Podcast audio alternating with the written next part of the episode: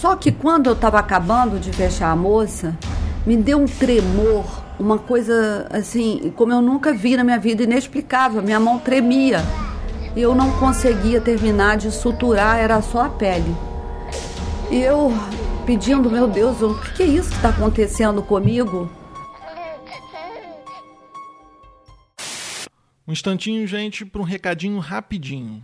Vai correr um evento super interessante em Belo Horizonte no próximo dia 21 do 10, 21 de outubro. Vai ser o iPod, Encontro Mineiro de Ouvintes e Podcasters. Vai ser sábado, dia 21 de outubro, às 16 horas até às 19 horas no mezanino do Sesc Paládio em Belo Horizonte, na Avenida Augusto de Lima, 420 Centro. Bom, eu vou estar lá assim como a maioria dos podcasters de Belo Horizonte e de Minas Gerais. Espero encontrar algum de vocês lá para a gente bater um papo, beleza? E aproveitando para falar que esse podcast faz parte da iniciativa Outubro Mês do Medo. Então, se você for compartilhar ele, use a hashtag Outubro Mês do Medo e hashtag StorytellingBR. Lá você vai conseguir achar outros podcasts storytelling do Brasil. Bom, agora fiquem com o episódio. Espero que vocês gostem. Eu saí correndo, escancarei a porta da minha madrinha, dei um susto nela e fiz ela vir Então eu vi que eu poderia ser um canal muito importante para aquela família. Pra... Pô, não sigam um mau exemplo. Eu pegava, sabe, um rolo de papel toalha? É o que eu chamo de causos, que são os casos que eu não tenho certeza que é verdade. Deixa eu te contar. Seja bem-vindo você que adora ouvir, contar ou escrever uma história. Você está ouvindo o podcast Casos e Causos. Histórias baseadas em fatos, nem sempre reais. Eu sou Diogo Braga, um menestrel narrador, e hoje contarei a história de como uma médica recém-formada e inexperiente se deparou com uma situação de vida ou morte. O caso, ou causo, foi contado por Maria Imaculada, minha mãe.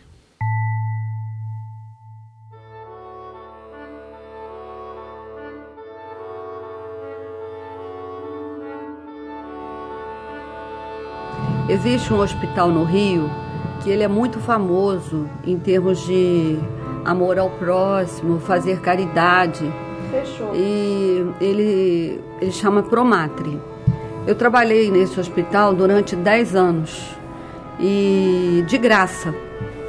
E aí eu, eu um dia eu era recém-formada e eu estava no primeiro ano, eu já tinha um ano de formada e ficava ali também porque tinha muita, eram 16 a média de partos normais por dia e umas três cesáreas. E a gente trabalhava muito. Só que nesse dia era véspera de feriado e os médicos tinham saído é, para comer alguma coisa ali por, por perto e ficou eu e mais duas meninas acadêmicas no, no hospital. A enfermeira bate no quarto e fala assim para mim: Olha, tem uma gestante passando muito mal, tá quase morrendo lá no, no centro obstétrico, onde ficavam as grávidas ali já perto de ganhar o bebê. Eu falei: Nossa, eu com duas acadêmicas, eu recém-formada, a paciente está muito grave. E aí eu corri até lá.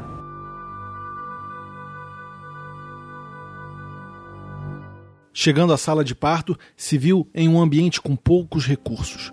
Percebeu uma mulher muito pálida deitada na cama, que respirava intensamente. O tórax expandia e retraía com violência e contrastava com as feições plácidas da mulher. Soube que isso era ruim e a qualquer momento a respiração poderia cessar. Como era a única médica no hospital, soube também que era ela quem devia tomar as rédeas da situação. E se ela pudesse enxergar seu próprio rosto, veria que estava tão pálida quanto a paciente. Pensou naquele bebê, em como ele deveria estar sofrendo, e em um súbito senso de urgência, deu um passo à frente e estendeu a mão para a barriga da mulher grávida. Quando eu botei a mão na barriga da menina, eu percebi que o neném estava solto dentro da barriga e que o útero dela na minha cabeça me veio que ele tinha aberto, perfurado. E aí eu falei, meu Deus, o que, é que eu faço? Eu não, eu não sei operar aqui sozinha, as duas meninas estão lá. Eu tinha pouca experiência, eu não sabia operar rápido e aquela criança ali correndo risco de vida.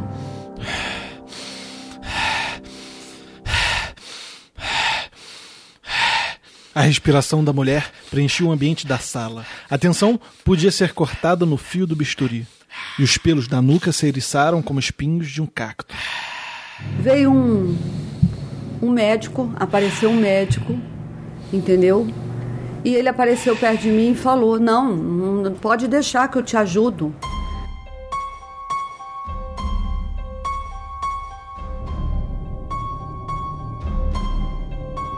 Finalmente alguém para ajudar.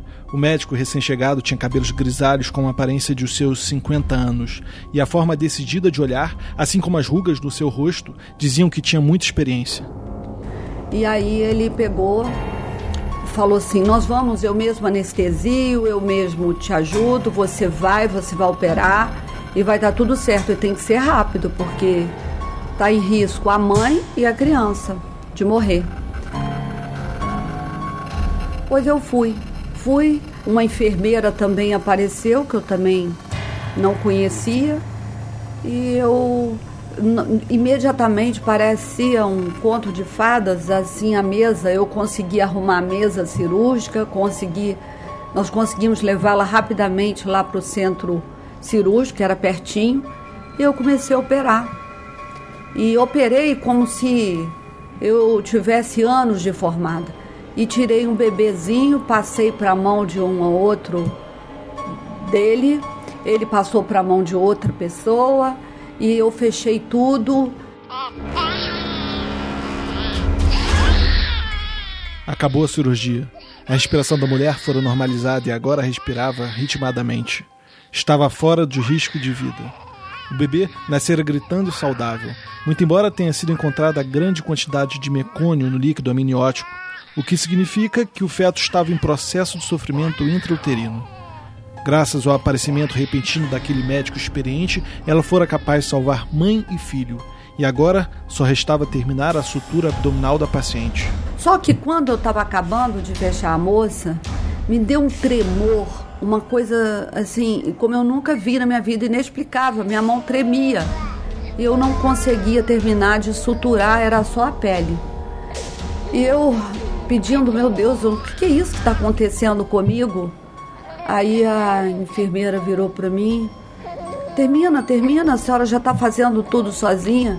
Ele falou para mim, eu tô indo embora, acabou, tá tudo certo. Fico toda arrepiada quando eu escuto, quando eu conto essa história. E aí eu fiquei tremendo, tremendo, falei o que, que aconteceu. Quando eu assim me tomei ciência de si, terminou a cirurgia, agachei no, no chão e senti um mal-estar muito grande, uma coisa insuportável, um cansaço, um mal-estar que eu não sei explicar. Aí eu virei para a menina, para a enfermeira e falei: "Cadê aquele médico que me ajudou? Onde que está a enfermeira, o pessoal que me ajudou, que me acolheu a Como é que eu fiz essa cirurgia?" Eu disse: "Doutora, a senhora fez a cirurgia sozinha." Eu sozinha? Eu não, não tinha capacidade de fazer essa cirurgia sozinha. Não, a senhora fez sozinha a cirurgia e tirou o neném, o neném já está no berçário.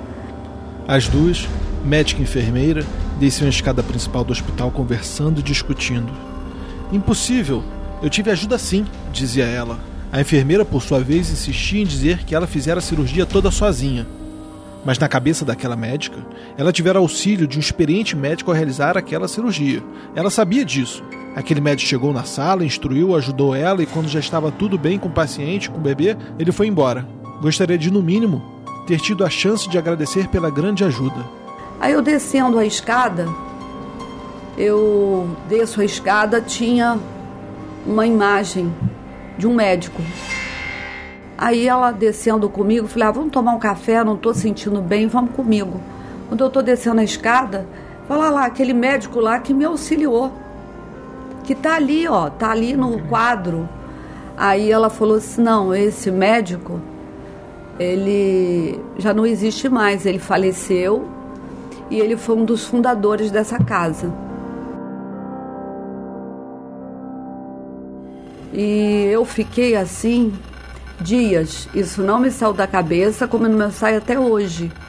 Como que esse fenômeno tão sobrenatural aconteceu comigo? E é verdade. A gente estava no meio da madrugada e todo mundo começou a contar história sobrenatural, assim. E aí contaram essa história de uma médica muito antiga, assim, de muito tempo atrás, que aconteceu isso, exatamente essa história. E era a história da minha mãe. Eu, eu de verdade, eu nunca tinha acreditado tão tanto nessa história, né? Só que quando eu escutei a história lá na rodinha, que foi passando de geração para geração, eu vi que a história era verdade, porque era exatamente o que minha mãe contava. E esse quadro existe, desse, desse médico, existe lá até hoje. Aí depois desse dia eu nem dormi nesse dia, porque eu não conseguia ficar sozinha dentro daquele hospital. Porque eu sou cagona. Aí eu ia descer a escada lá, a mesma escada, e tem lá ainda a foto desse médico.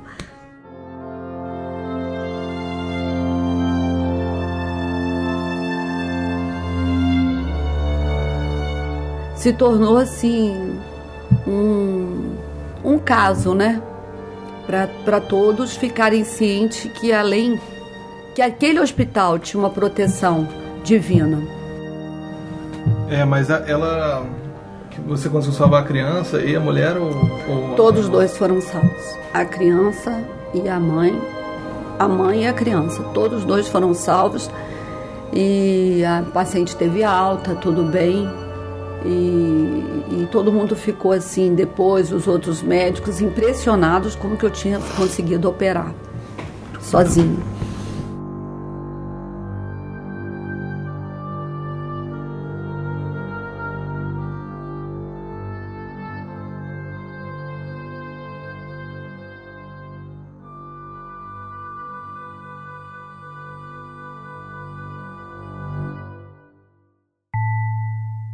Você ouviu o podcast Casos e Causos.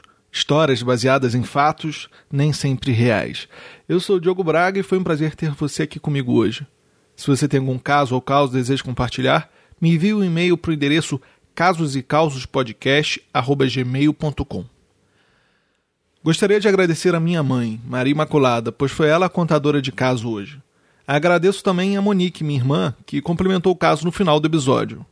Eu escutei essa história a minha vida inteira. E é de fato uma das mais impressionantes. Era história certa na noite dos acampamentos e viagens que eu fiz quando adolescente. Eu já contei ela milhares de vezes. E foi muito interessante ouvir ela mais uma vez na voz da personagem principal. Enfim. E se você gostou do podcast, por favor indique o Caso e Causas para os seus amigos, compartilhe e classifique no iTunes.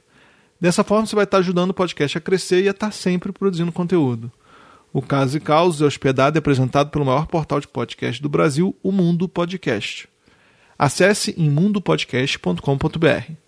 E se você desejar, me siga nas redes sociais, no Instagram em arroba Diogo Braga Menestrel e no Twitter arroba Diário Menestrel. Outros links, como o link para o grupo do Telegram do Casos e Causos, serão listados no post desse episódio em mundopodcast.com.br barra casos e causos. No mais, um cordial e apertado abraço e até a próxima.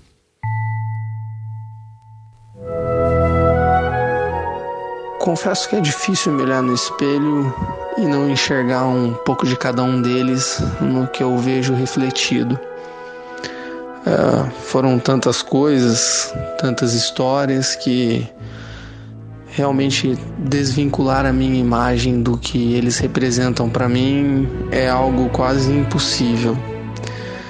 Nesse ano, há aproximadamente dois meses atrás, o último dos meus avós, o meu avô paterno, nos deixou e o natural, é claro, seria que houvesse bastante tristeza de minha parte e até existe pela saudade que eu sinto de todos eles, claro. Mas honestamente eu não consigo ficar triste. E para explicar o porquê eu realmente não consigo ficar triste com fato do meu avô ter partido, eu vou contar uma das nossas histórias juntos. E no episódio 17 do podcast Casos e Causos, você escutará a história de um trabalho de faculdade de como um avô ajudou seu neto a realizá-lo da melhor maneira possível. É uma história sensível que escancara divergências culturais de gerações separadas pelo tempo.